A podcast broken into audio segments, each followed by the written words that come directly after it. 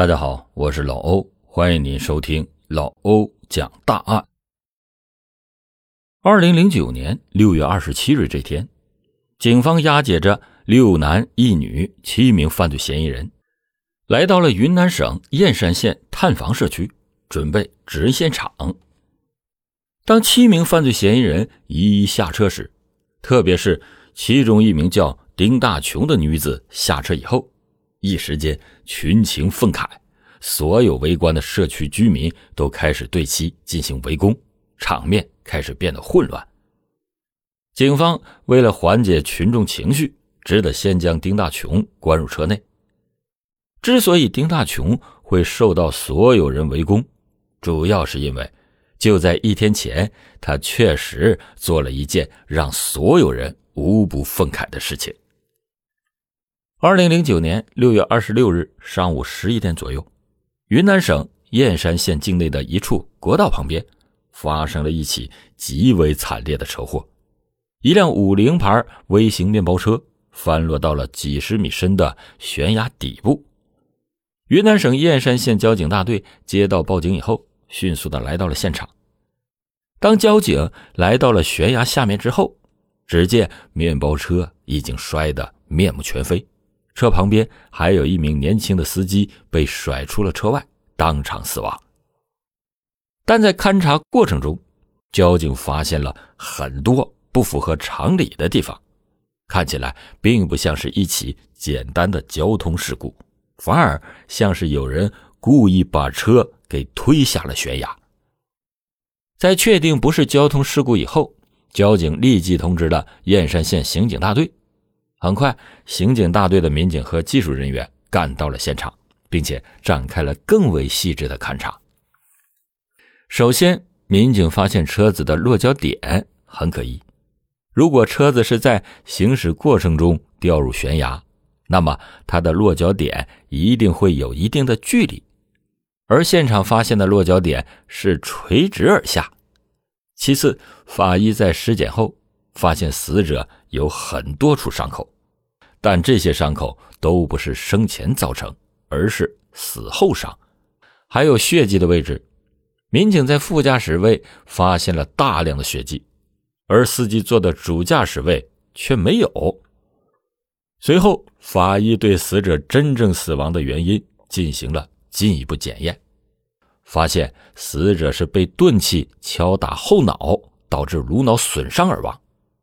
种种迹象表明，死者在坠入悬崖之前就已经死亡，因此警方断定，案发现场并不是第一案发现场，死者是被人杀害以后抛尸于此，其目的就是为了掩盖真相，故意的制造成车祸的假象，以此来迷惑警方。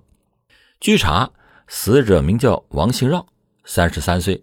云南省燕山县探房社区的一名普通的农民，发生事故的车辆为王兴绕本人所有。当交警将王兴绕发生车祸的事告诉王兴绕家属之后，王兴绕的妻子丁大琼很快就赶到了现场。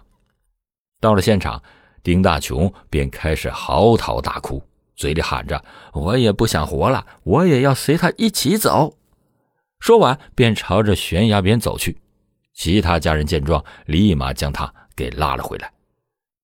面对丁大琼的痛不欲生和嚎啕大哭，民警也深感同情，同时也给了警方很大的压力。据了解，王兴绕和丁大琼结婚已经多年，两个人育有一对双胞胎女儿。如今，王兴绕被人杀害，留下了一堆孤儿寡母。为了尽快给受害人家属一个交代。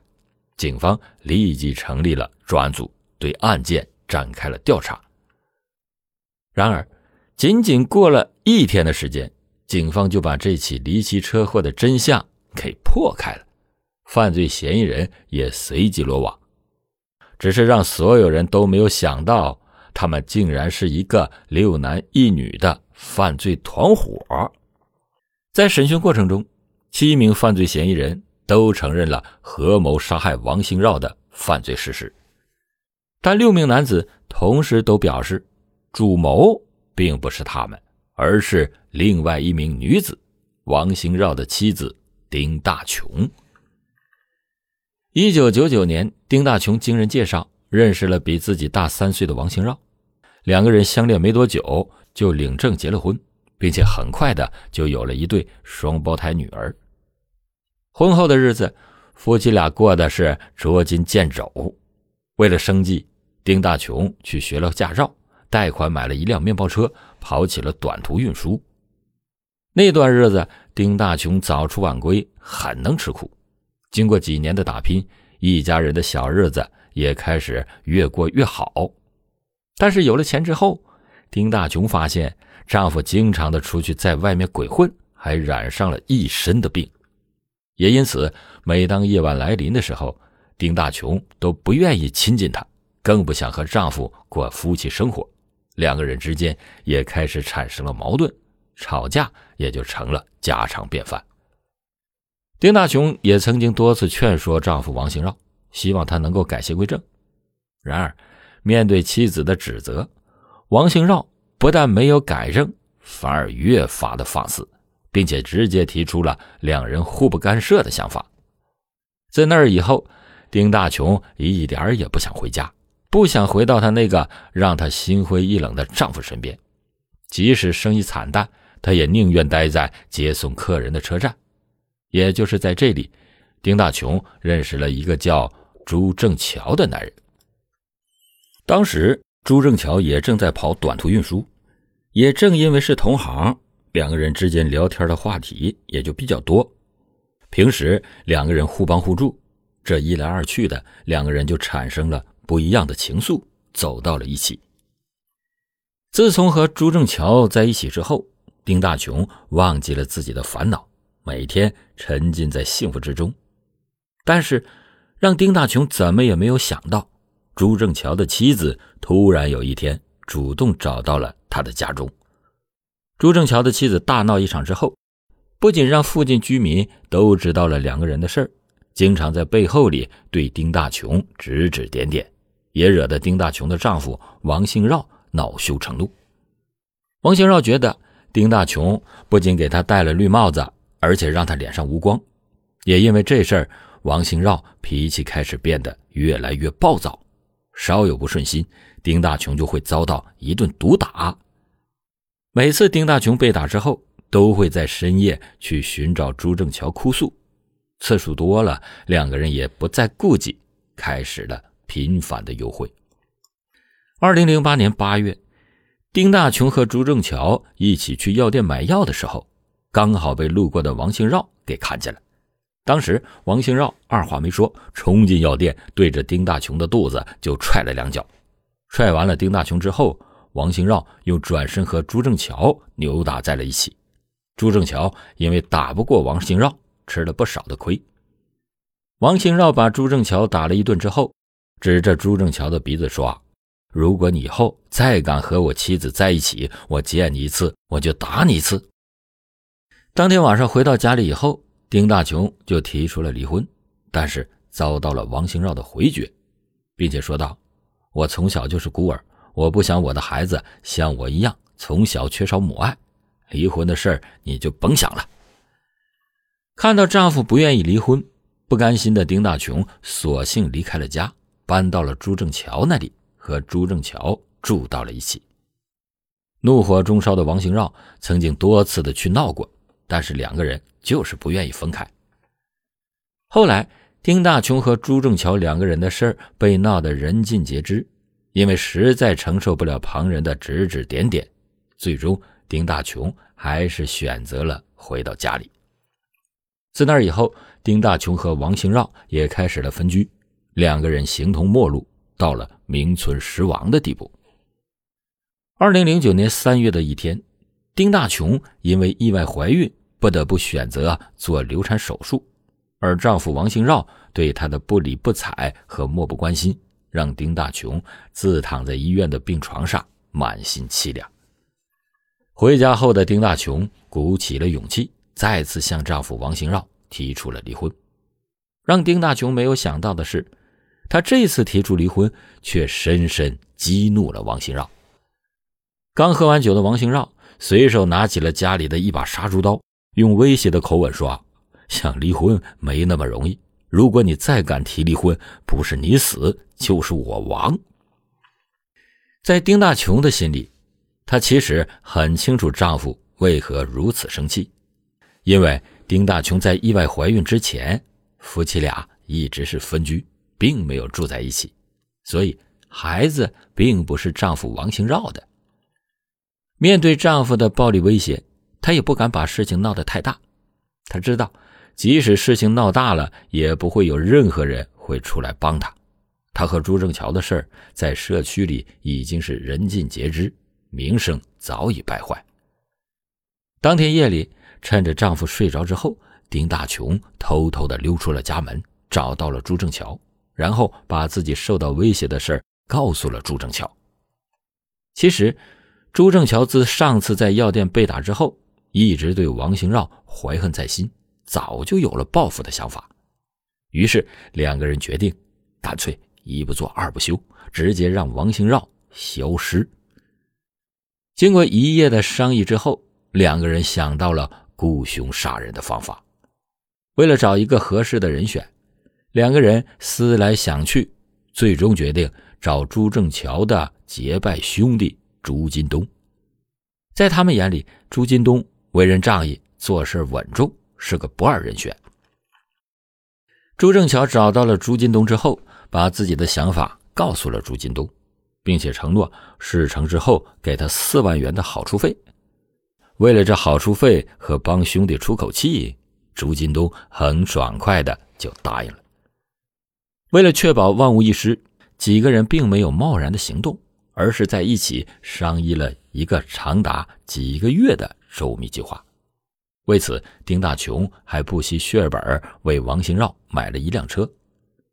二零零九年六月二十五日这天，朱金东还找了四个帮手，七个人经过商议之后，决定了就在今晚动手。到了晚上六点钟左右，其中两名同伙背着小孩来到一个岔路口。假装带孩子去看病，然后丁大琼给王兴绕打去电话，说有人要租他车。此时的王兴绕刚刚结束了一天的营运，正准备和朋友一起吃饭，在接到电话之后，和朋友打完招呼就赶了过去。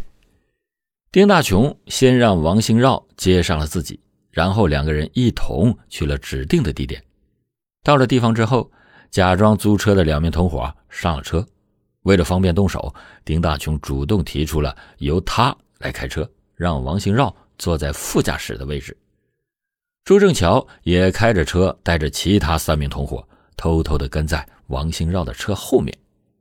此时的王兴绕还一直蒙在鼓里，他万万没有想到，过一会儿坐在他车里的三个人将会成为索取他性命的恶魔。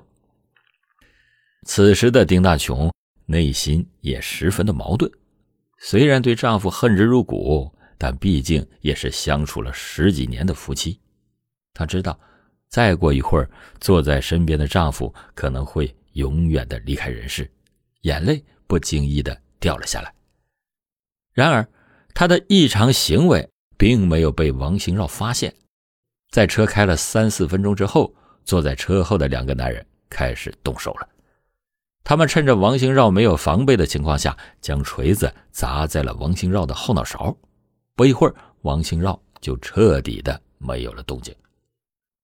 按照事先商量的办法，丁大琼把车开到了一处悬崖边，然后几个人将王兴绕抱到了驾驶位上，紧接着又合力的将车推入了悬崖，试图将凶案制造成一起车祸，扰乱警方的视线，逃避法律的制裁。然而，他们费尽心思做的这一切，只不过是掩耳盗铃、自欺欺人罢了。几个人的罪恶行径必将受到法律公平的审判，承担他们应该承担的后果。要想人不知，除非己莫为。丁大琼几个人愚蠢的想法，只是在欺骗自己而已。他们终将为他们冲动的行为付出应有的代价。虽然王兴绕有错在先。但不足以成为他们随意草菅人命的理由。丁大琼这种以牙还牙的方式，只会让自己越陷越深，到最后回头无路。有因必有果，王兴绕为此丢了性命，又何尝不是因为他对家庭和婚姻的背叛而导致？或许丁大琼也是在一次又一次的失望中，选择了背叛自己的丈夫。婚姻是自己选择的亲人。是自己选择了相守一辈子的人，那就要坦诚相待，有什么问题理性沟通。如果真到了无法挽回的地步，也莫强求，冲动只会让事情越来越糟糕。只有选择各自安好，才是最好的结局。好了，感谢你今天收听老欧讲大案，老欧讲大案，警示迷途者，唤醒梦中人。